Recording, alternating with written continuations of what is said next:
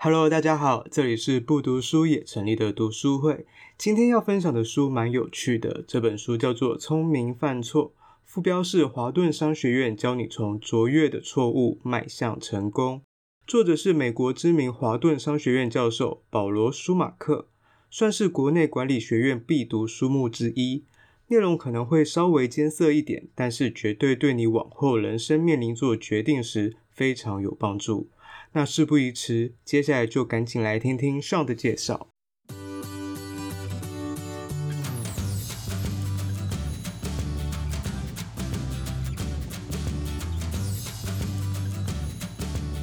好，那我今天要介绍的书就叫做《聪明犯错》。对，那这本书其实是我研究所的时候的，就是老师要我看的书，因为那时候跟我的论文主题有关。对，那我那时候论文写的是有关就是。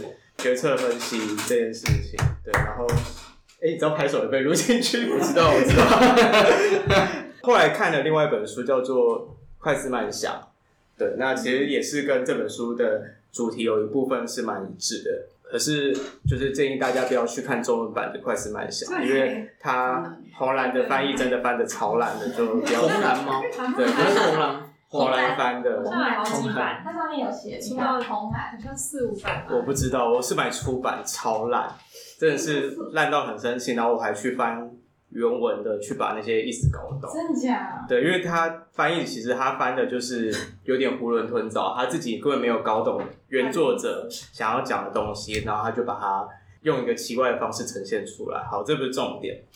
那重点是这本书叫做《聪明犯错》，那其实。跟《快思慢想》里面很大一部分一样，是它里面会讲到一些人在思考上的一些呃陷阱。比较有名的，在《快思慢想》里面比较有名的，可能会像是定锚理论，或是情境情境效应。对，这是比较常见。那这本书里面其实它主要在讲的是错误。好，那我就直接进入这本书的重点。对，那其实这本书一开始就讲到一个故事，就是说有一个。乐团哦，他当初在申请在请呃找经纪公司的时候，其实是被经纪公司拒绝。后来他是由另外一个比较小的经纪人，就是决定说还是要签他。他其实前面已经有一个比较资深的经理人已经说哦，我们不要这个乐团了。那后来在听了 demo 之后，这个年轻的比较没有经验的签了他。那后来这个乐团其实是大红大紫，他们就是比较大家知道就是 Beatles。对，他当初其实是失败的，就是他没有被一个经纪公司给接受、给采纳。那所以这本书其实想讲的是，就是怎么样去定义你的错误，或怎么样去定义你的失败。他在讲到说错误这件事情，在美国的字一个字典里面写到。它是从有缺陷的判断、知识不足或粗心衍生的错误行为或陈述，就是它是以结果去论成败。结果是好的或是不好的，你分数是六十分，你就是成功；你是五十九分，你就是失败。对，那其实这本书它想要强调的是，重点在于收获而非结果。他说，一个决定或是行动是由当时能够获得的讯息中做出比较不理想的判断，这叫做错误。所以，如果你在以你当下可以获得的所有讯息里面做出一个相对比较好的，其实你就不能说你是错误。那其实我们很多人都很害怕犯错，因为呃，可能我们一直被教导说我们就是要往成功迈进啊，然后错误其实是一件很丢脸的事情。这本书一直在强调的就是你不要一直去。在意这个别人对你的看法，甚至在有些时候你要故意去犯错，它的好处其实是可以去打击你的自信心，你过度自我膨胀自信，然后你可以扩大一些你的经验范围，像是你今天可能选了一条比较远一点的路，那其实你看到了一些不一样的东西，你可能知道在你不常经过的地方开一间新的店，或者是下次可能你再走到那个地方迷路了，你知道要怎么从那个地方回家。那这本书其实也讲到，它里面有一个实验啦，就是看大家我们现在有什么想不想要进行一下这个，可以立刻玩的，可以立刻玩的，就是呃二四六的模式，我们快速的练习玩一下好了。就是我现在给你们一组数字，叫做二四六。哦，那这个二四六其实我自己心里面有给它一个规则。对，它第一个是二，第二个是四，第三个是六。那你们要去猜我心中的那个规则是什么？你的排序规则。对，就是我怎么这三个数字之间的关系是什么？加二加二加二，就是呃，我会给你，你可以讲一个排列组合，然后你讲三个数字，我会跟你说这样子的数字是不是符合我心中的那个规律。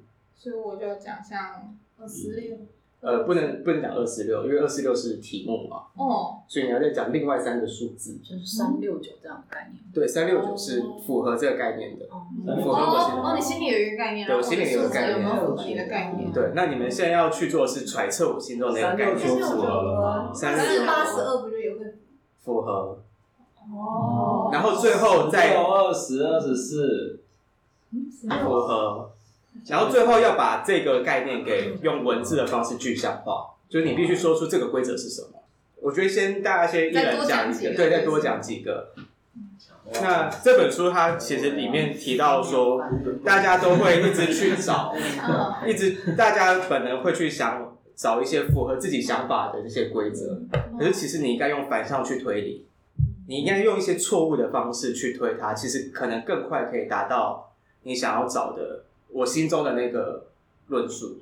哦，说大家都讲对的，反而不一定可以猜得到你想讲什么。我那个可是，一有错的，我就哦，所以这个这条路是对，反而可以验证我刚刚讲的是对。的。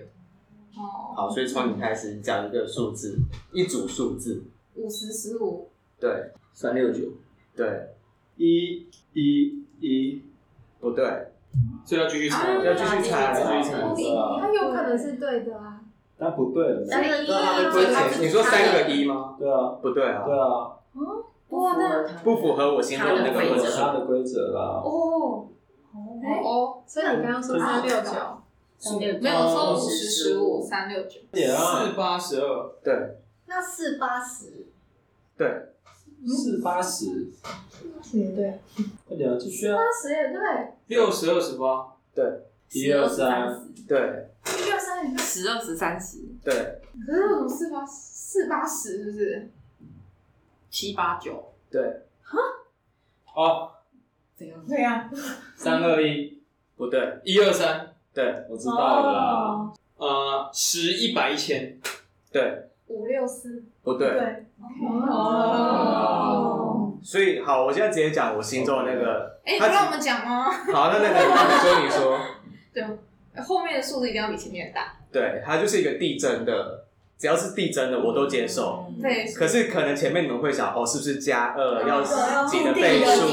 对，可是如果它是，你看像刚刚猜一。一一，嗯，不对，三二一不对，你不会，你必须要跳出你原本觉得二四六哦，三六九这样，三六九这样子的。对，所以其实你用反，你一直去。验证说你自己的心中的那个，反而是你会自己陷入一个死胡同。嗯嗯对，所以很好玩啊，必须玩一次，时间不够啊。对，所以它里面其实提到说，你必须有时候必须要故意的去犯一些错误，嗯嗯，然后你才因为那个这件事情它的代价其实非常小，只是一个游戏嘛。嗯，你必须犯一些错误，你才会知道那个正确的答案是什么。嗯嗯，那这本书里面就是他把决策这件事情分成四个要素。那大家可以去想一下这四个要素对决策的影响是什么？一个是暂时性，像塞翁失马焉知非福，大家应该有听过这个，就他儿子可能先断了腿啊，然后他就觉得啊这件事情很不好，他又发现他腿断了，他不用去当兵，又觉得这件事情很好，然后他的马走失了，他又觉得哦很不好，因为没有马，所以他也不用再去被征召，所以又觉得这件事好，所以他其实是一个时间他看到的这个事情，其实对他的。好坏其实是有一个会有个差异的，对。那第一个是运气，第二个运气我觉得就可以先跳过，反正大家应该知道这是什么意思。那第三个是处理效应，就是大家应该有听过安慰剂效应，就有些呃，如果有一个实验的药品分给 A 主人跟 B 主人，那 A 主人是吃真正的药，B 主人是吃可能不只是维他命而已。可是因为你觉得你在吃的那个药是真的，所以你真的会对你的健康有些帮助。这是安慰剂效应，所以有时候其实你呃做了这个，今天有两个来面试的人，好了，我选了其我两个都选了，那其中一个我对他特别的照顾，那你要说是这个人他本身的资质好，还是你的教导真的有非常有效，这件事情其实你没有办法去再去做判断，就是因为你经过处理了。最后一个是资讯不完整。今天如果有两条路，A、B 两条路，你如果选择了第一条路，你永远不知道第二条路会发生什么，除非他很明确的揭露跟你说，哦，第二条路它会发生什么什么样的事情。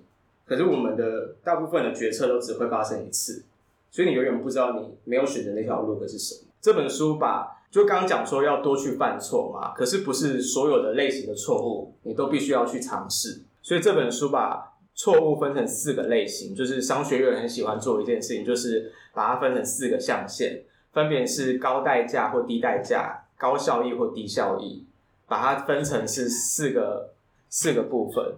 那第一个是悲剧型，就是你付出的代价很高，可是你的收获很少，就像可能开车去撞树，然后受重伤，或者是呃吸毒这件事情，其实你付出了很大的代价，可是你其实对你自己本身是没有任何收获的。这个叫做严重型，就是你付出的代价很高，你获得的收益也很高，有点像是呃风险很高的一件事情，像是离婚。你可能哦代价很高，你可能可是你收获可能是一大笔的赡养费，或者是你未来是自由的生活，这是你的收益。可是你其实付出的就是你过去经营的这段婚姻。好，那这是第二种。那第三种就是无关紧要，就是低代价低收益。哦，你可能今天发现自己要迟到了，所以你今天开车或骑车的时候就骑得特别快，收一张罚单。那这件事事情其实你早就可以预估。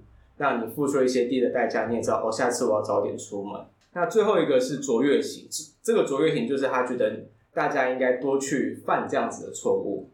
那这个里面提到的是劳伦兹发现了蝴蝶效应。那这个故事呢，他是在说劳伦兹其实他是一个气象学家。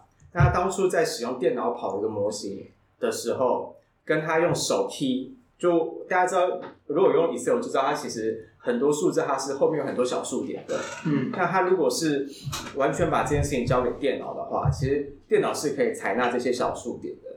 那如果你自己是用手 key，你可能 key 到了五位、十位，你不会继续 key 下去。之后面其实是有很大一部分是被他舍去的。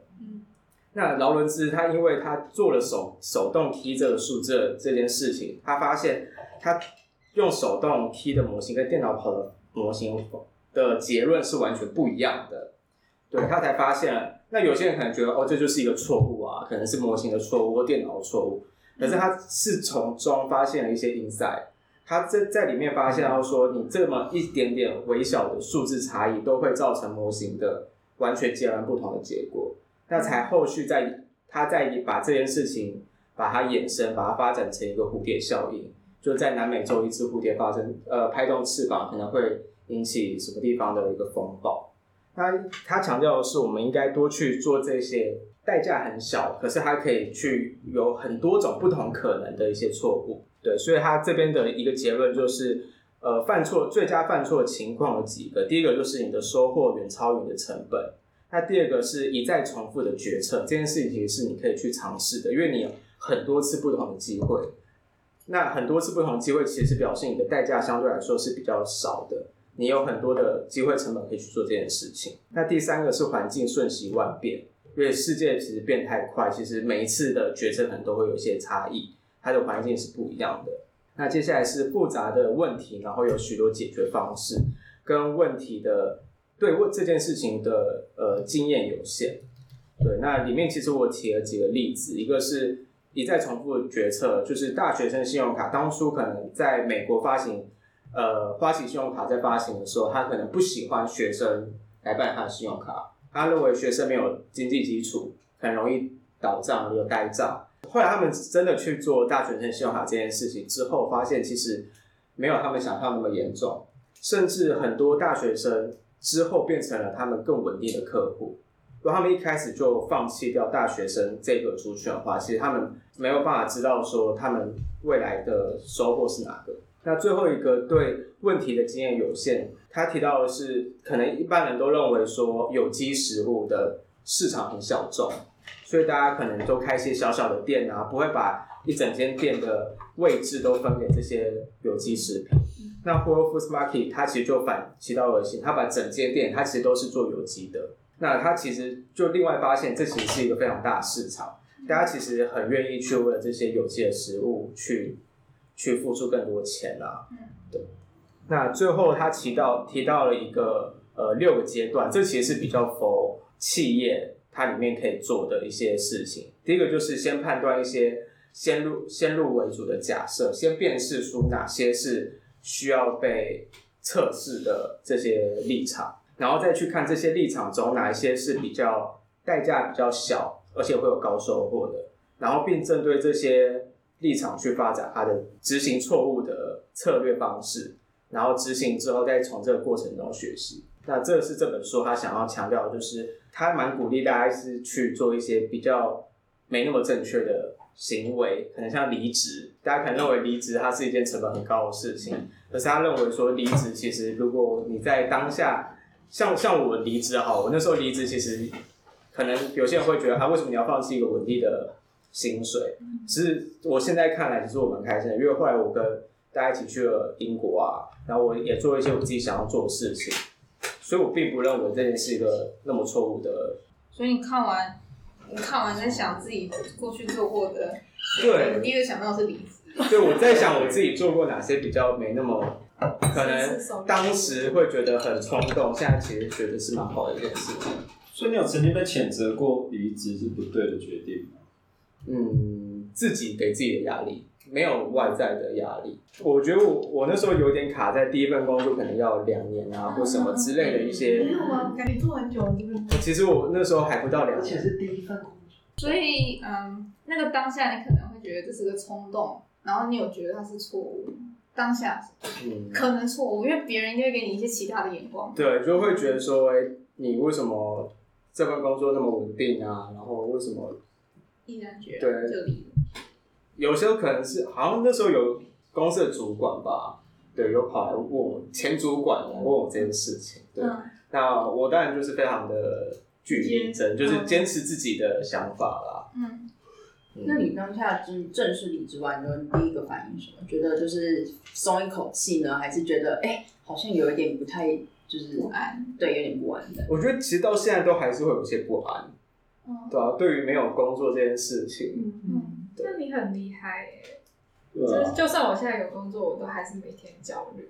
为什么？我觉得能面对这种焦虑的人，就是很厉害。一个是分享你怎么面对这些焦虑的吗？